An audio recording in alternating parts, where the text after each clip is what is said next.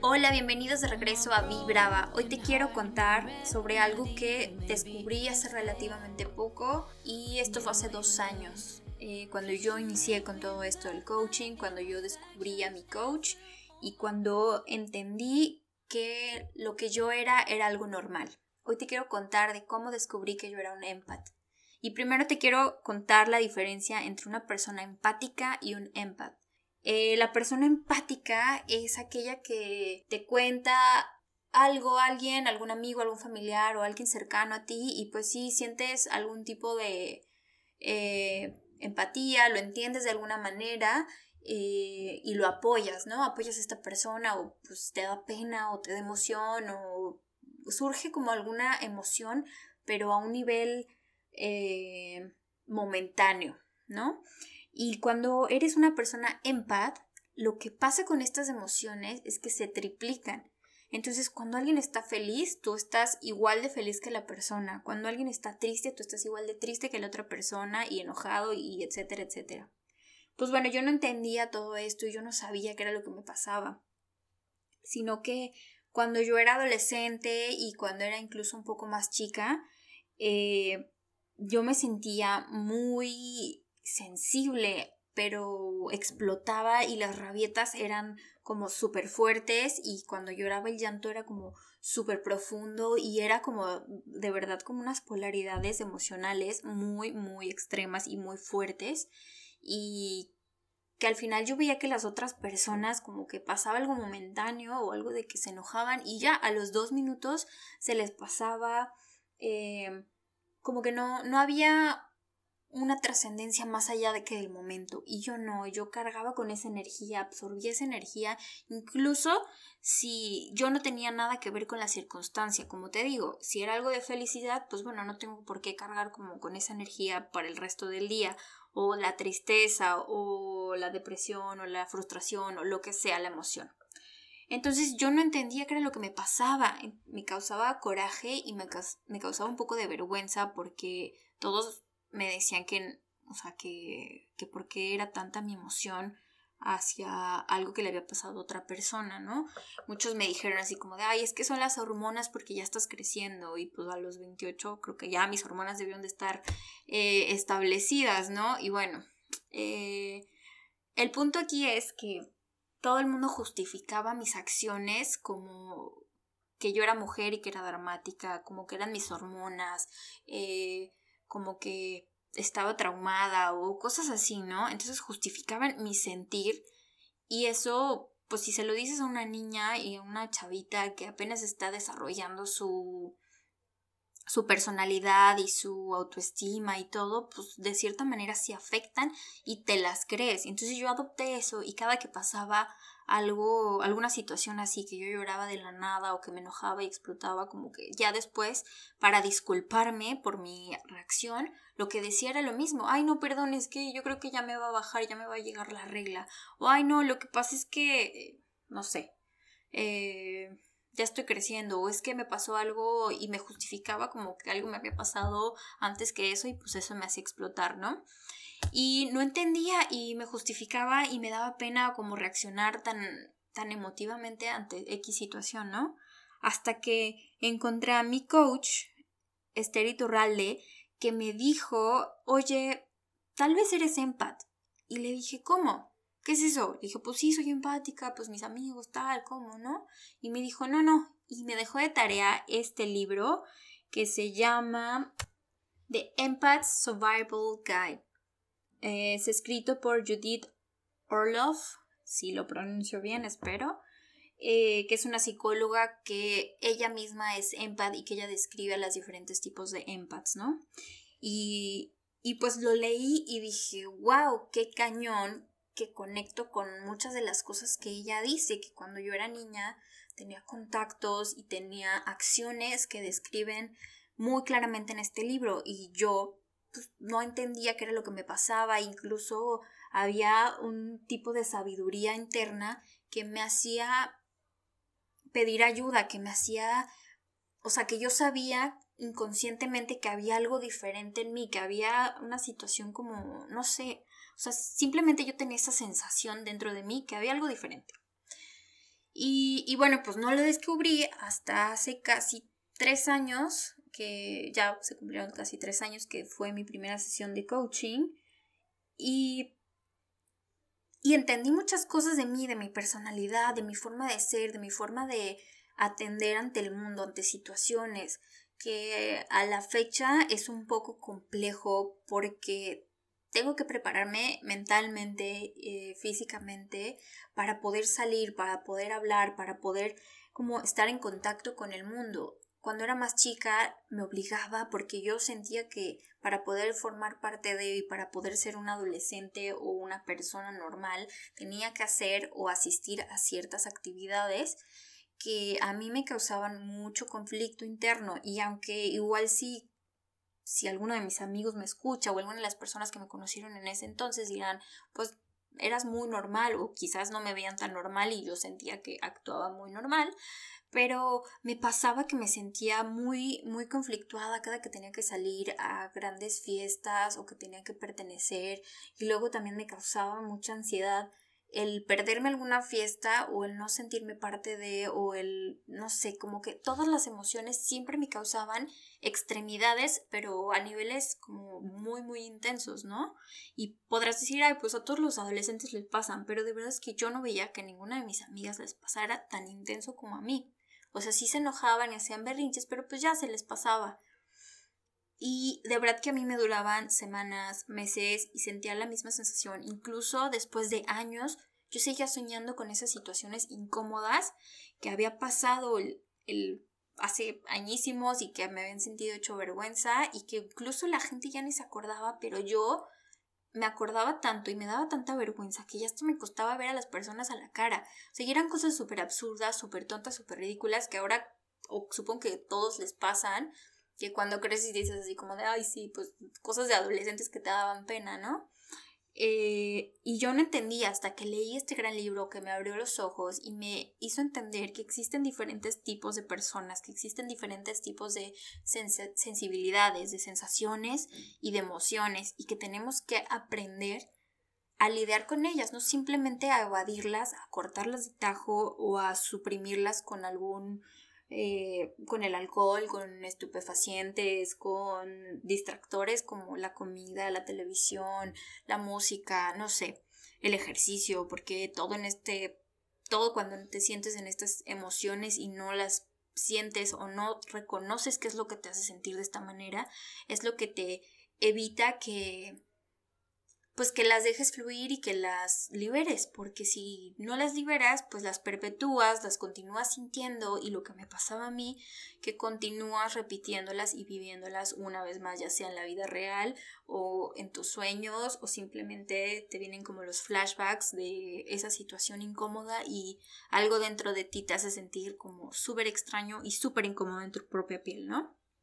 Pues bueno, todo esto me pasaba literal durante 27 años eh, que yo no entendía hasta que di con este libro que trae unos recursos muy buenos y creo que todo es el mindset que te pongas, todo es el darte cuenta y vivir en el presente, vivir en el ahora y dar y ser súper consciente de que de que no puedes permitir que nadie te haga daño si tú no quieres, si tú permites que alguien diga o apunte o se burle o que alguien simplemente diga un comentario negativo o algo, algo que a ti sientes que te hiere, tú le estás dando el poder a las palabras de la otra persona para que te lastimen. Entonces lo primero que tienes que hacer y más como un empath es mentalizarte a que las palabras de la otra persona no te pueden herir, a que son sus palabras y no son tuyas, a que están saliendo de su boca y a que son reflejo de sus emociones, no de las tuyas. Tienes que tener eso muy claro todo el tiempo y ser muy, muy presente y muy consciente y muy consistente en estos pensamientos.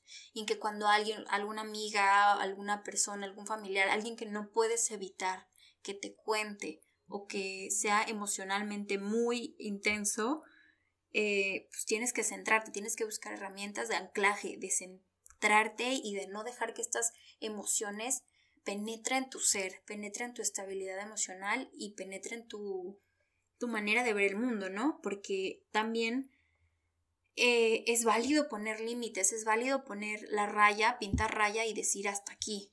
Y, por ejemplo, me pasó a mí mucho que cuando empecé a hacer esto, pues dejé de escribir, dejé de contar, dejé de conectarme con personas porque me causaban ansiedad, me causaban estrés, me causaban de verdad taquicardias, eh, me causaban como muchas emociones hasta que entendí que yo me puedo limitar y si no quiero contestar es por mi bien y es por mi salud y por mi salud emocional y por mi bienestar físico, emocional y personal. Simplemente las personas tienen que aprender a respetar el espacio de cada uno de los individuos y aprender a que ahí hay límites y que si tú respetas los míos, yo voy a respetar los tuyos. Y esos son como comunes acuerdos que debiéramos de tener todos. Pero creo que más en la comunidad latina tenemos ese pues que nos vale madre y no nos importan las barreras y al contrario, las reglas son para romperse, decimos, ¿no? Pero creo que deberíamos de reivindicar eso y reconstituir todas esas reglas y decir, ok, ¿sabes qué?